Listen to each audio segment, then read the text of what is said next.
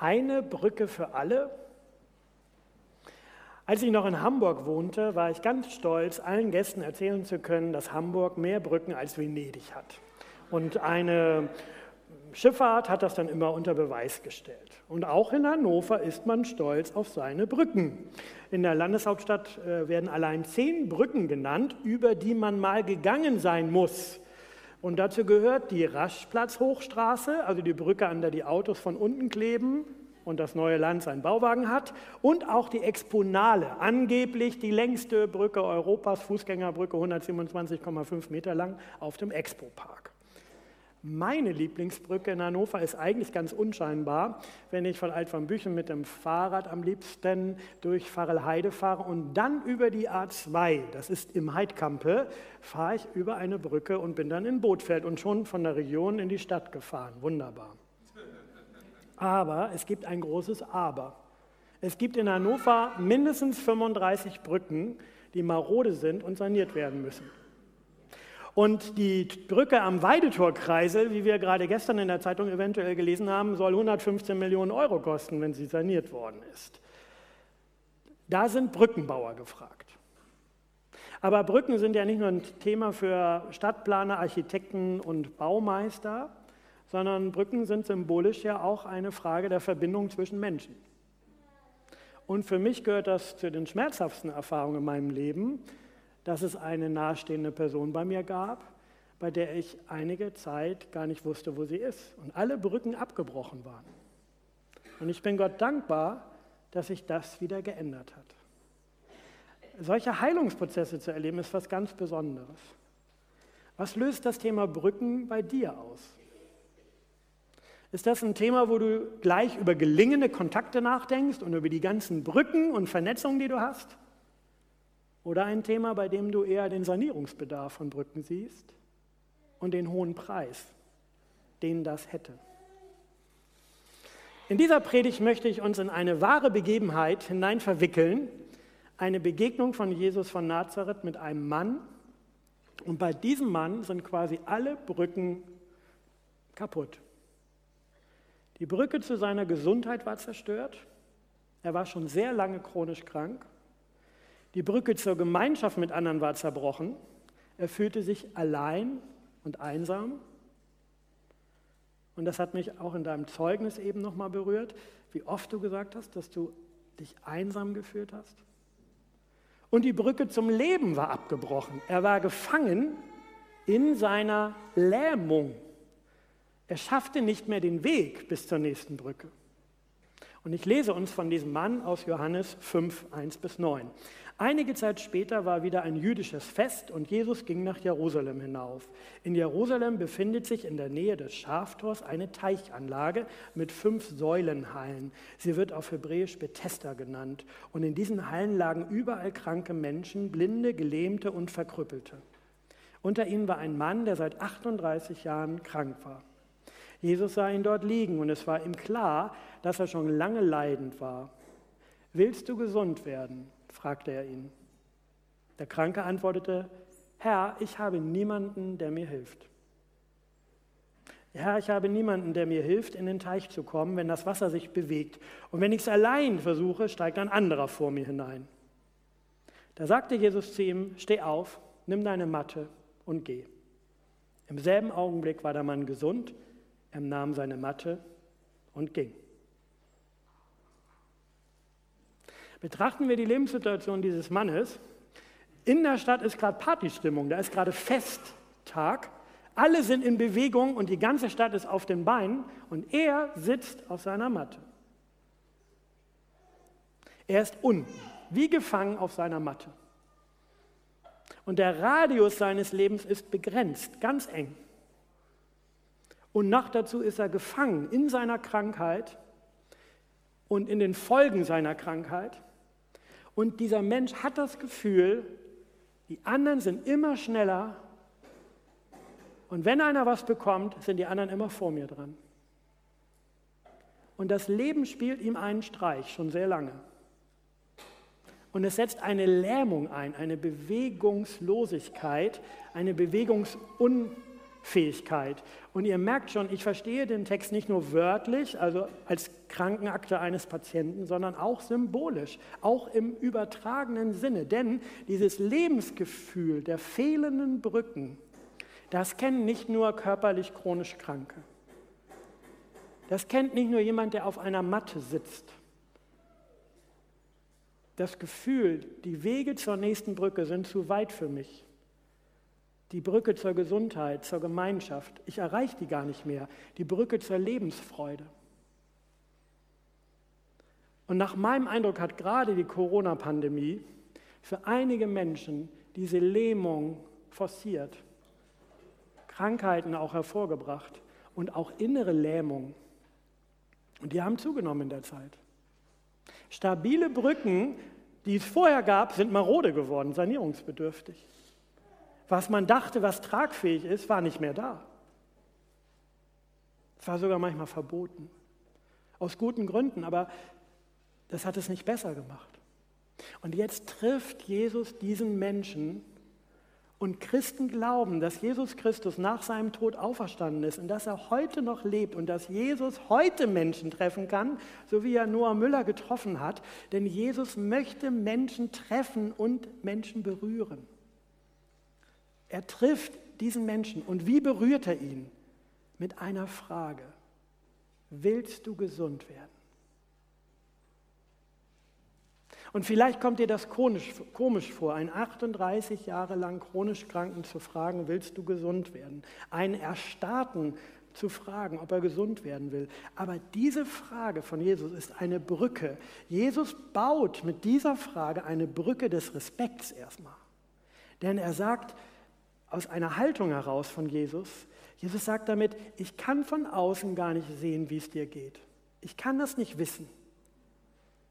Ich weiß nicht, was du dir von Herzen wünschst und was deine Sehnsucht ist. Ich respektiere deinen Willen. Und deshalb frage ich dich, willst du gesund werden? Und gesund werden kann ein Mensch nur, wenn er es will.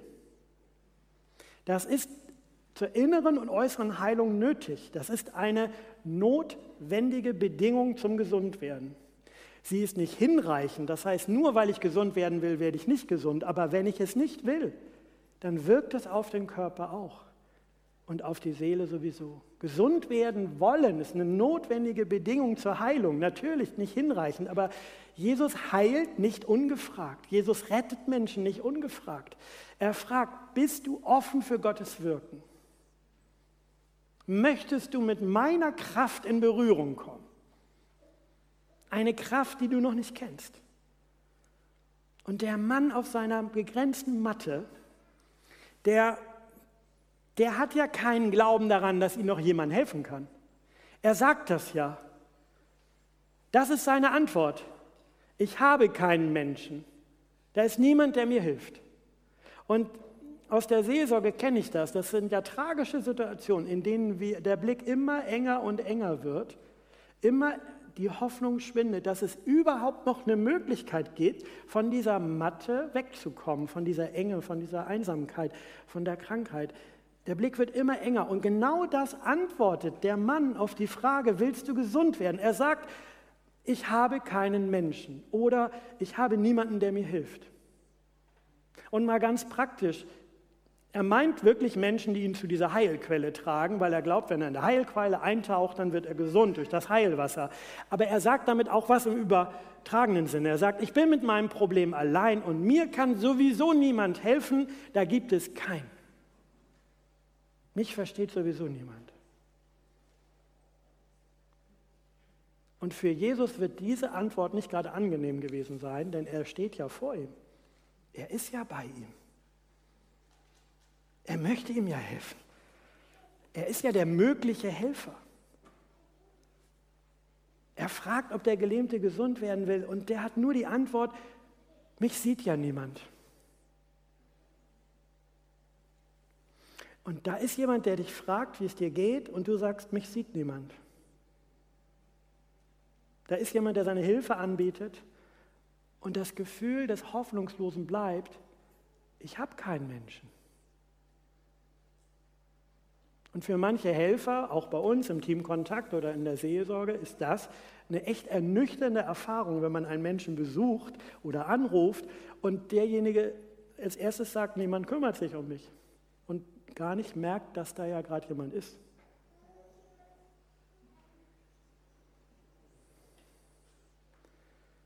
Aber Jesus, und das ist mir ganz wichtig, um den, den geht es gar nicht um seine Bedürfnisse. Jesus geht es nicht darum, dass er als Brückenbauer groß rauskommt.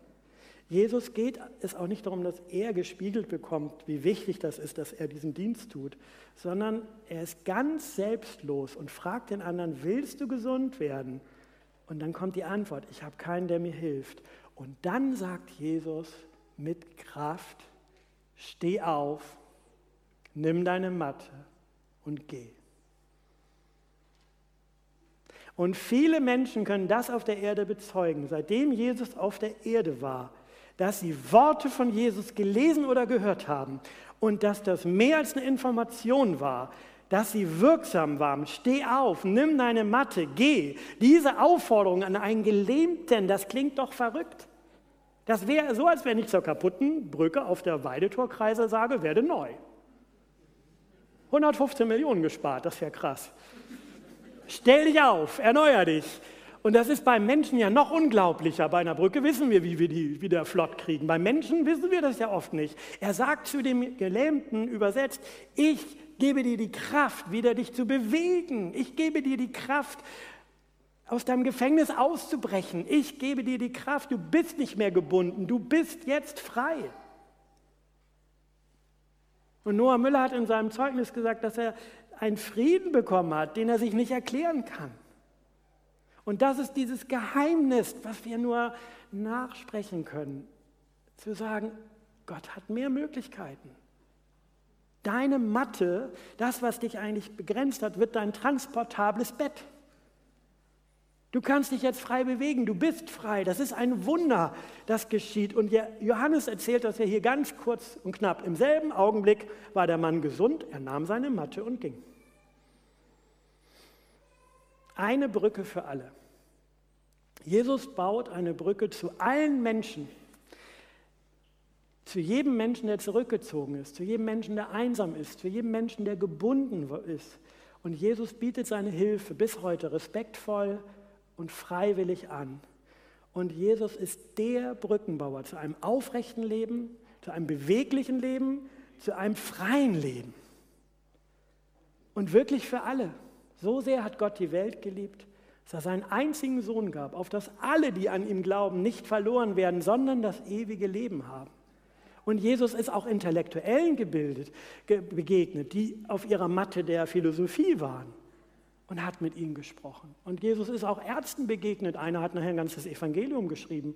Und Jesus ist auch einer Prostituierten begegnet und einem Kaufmann, der gebunden war an Geld und einem Zolleinnehmer, der gebunden war an Gier und Macht. Er ist ganz verschiedenen Menschen begegnet. Und er hat ihnen allen angeboten, willst du gesund werden? Willst du anders leben? Willst du frei werden? Willst du mit Gott leben? Und hier könnte die ermutigende Geschichte und die Predigt zu Ende sein, aber es ist leider wie im Leben, es gibt Widerstände und ich mache das kurz, aber es gehört leider zur Realität. Da gibt es nicht nur die Helfer, die Brücken bauen, da gibt es auch nicht nur die vier Freunde, die einmal einen Gelähmten zu Jesus gebracht haben, weil er nicht mehr gehen konnten und ihn direkt platziert haben vor Jesus, sogar ein Dach abgebaut haben. Da gibt es auch Menschen, die Brücken zerstören, ganz bewusst. Menschen, die dagegen sind. Zur Zeit Jesus gab es Menschen, die haben sich als Aufsichtsbehörde aufgespielt. Die wollten sagen, was erlaubt ist und was verboten und was du erst alles erfüllen musst, um Christ zu werden, um zu Gott zu kommen. Und die kritisierten den Geheilten als erstes dafür, dass er jetzt am Schabbat rumläuft mit seiner Matte. Weil nichts Wichtigeres gibt es ja als diese Frage. Ich meine, der hat gerade Heilung erlebt und das Erste, was ihm begegnet, ist die Kritik von anderen Frommen, dass er ja was Falsches macht. Kann man sich das vorstellen? Und dann sagt er nur, ja, also der mich gesund gemacht hat, hat zu mir gesagt, nimm deine Matte und geh. Der kennt seinen Namen noch gar nicht. Er wusste gar nicht, dass Jesus ihn geheilt hat, weil sie wollten rausfinden, wer war denn das? Wo kommt seine Kraft her? Diese Brückenzerstörer werden ärgerlich, diese folgen dann sogar Jesus. Weil er so hilfsbereit ist, weil er sich für Gott hält. Und da sind wir nämlich noch bei einem wichtigen Punkt, weil es geht nicht nur darum, dass Jesus nett war und Menschen geholfen hat und wir heute auch nett sein sollen zu anderen Menschen und uns helfen lassen sollen. Es geht wirklich darum, dass Jesus damals behauptet hat, ich bin der Sohn des himmlischen Vaters. Dass er wirklich gesagt hat, was ich tue, das tue ich, weil Gott mich dazu gesandt hat. Weil Jesus gesagt hat den Kritikern, ich bin nicht gekommen, um Menschen zu verurteilen und sie zu richten, sondern um zu retten. Und Jesus sagt in unserem Text in Vers 24, ich versichere euch, wer auf mein Wort hört und dem glaubt, der mich gesandt hat, der hat das ewige Leben. Auf ihn kommt keine Verurteilung mehr zu. Er hat den Schritt vom Tod ins Leben gegangen. Oder anders übersetzt, wer mein Wort hört und glaubt, mich beauftragt, hat das ewige Leben. Er kommt nicht mehr vor Gottes Gericht, sondern ist vom Tod ins Leben hinübergegangen.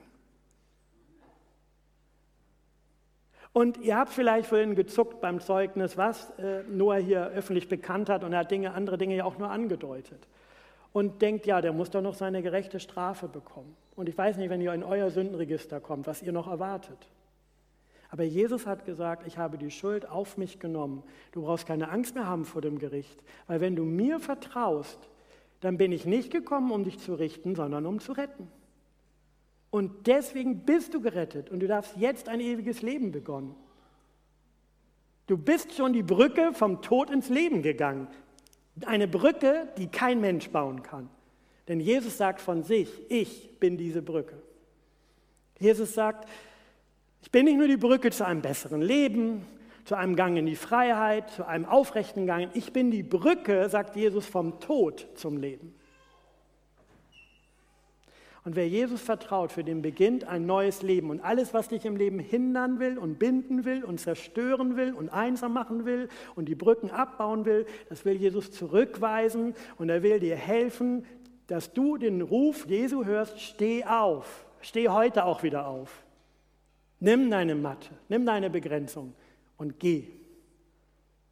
Und diese Worte von Jesus können Kraft verleihen zu einem anderen Leben, weil Jesus der Erste und der Einzige war, der vom Tod durch den Tod ins Leben gegangen ist und uns mitnehmen will in dieser Auferstehung, weil er die Brücke zum himmlischen Vater geschaffen hat. Meine Lieblingsbrücke in Hannover und in Hamburg und an jedem Ort der Welt ist Jesus. diese Brücke gibt es an jedem Ort, auf jeder Matte. Er ist der Brückenbauer schlechthin. Und Jesus ermöglicht dieses ewige Leben in Gemeinschaft mit Gott und dann in Gemeinschaft mit vielen anderen. Und zu diesem neuen Leben möchte ich dich heute, jetzt einladen. Und ich möchte dich bitten, erneuere diese Brücke. Ich möchte dich einladen, drück dein Vertrauen aus zu Gott in diesem Gottesdienst und danach. Jesus fragt jeden, willst du gesund werden? Willst du heil werden an deiner Seele? Frei werden? Willst du mit mir, sagt Jesus, den Übergang vom Tod zum Leben jetzt schon anfangen? Willst du ein neues Leben beginnen? Dann antworte mit einem Gebet, mit einem Bekenntnis, mit einer Beichte, mit einem Lied. So wie ich gleich Noah nach seinem Glauben frage. Ja, ich will, mit Gottes Hilfe. Amen.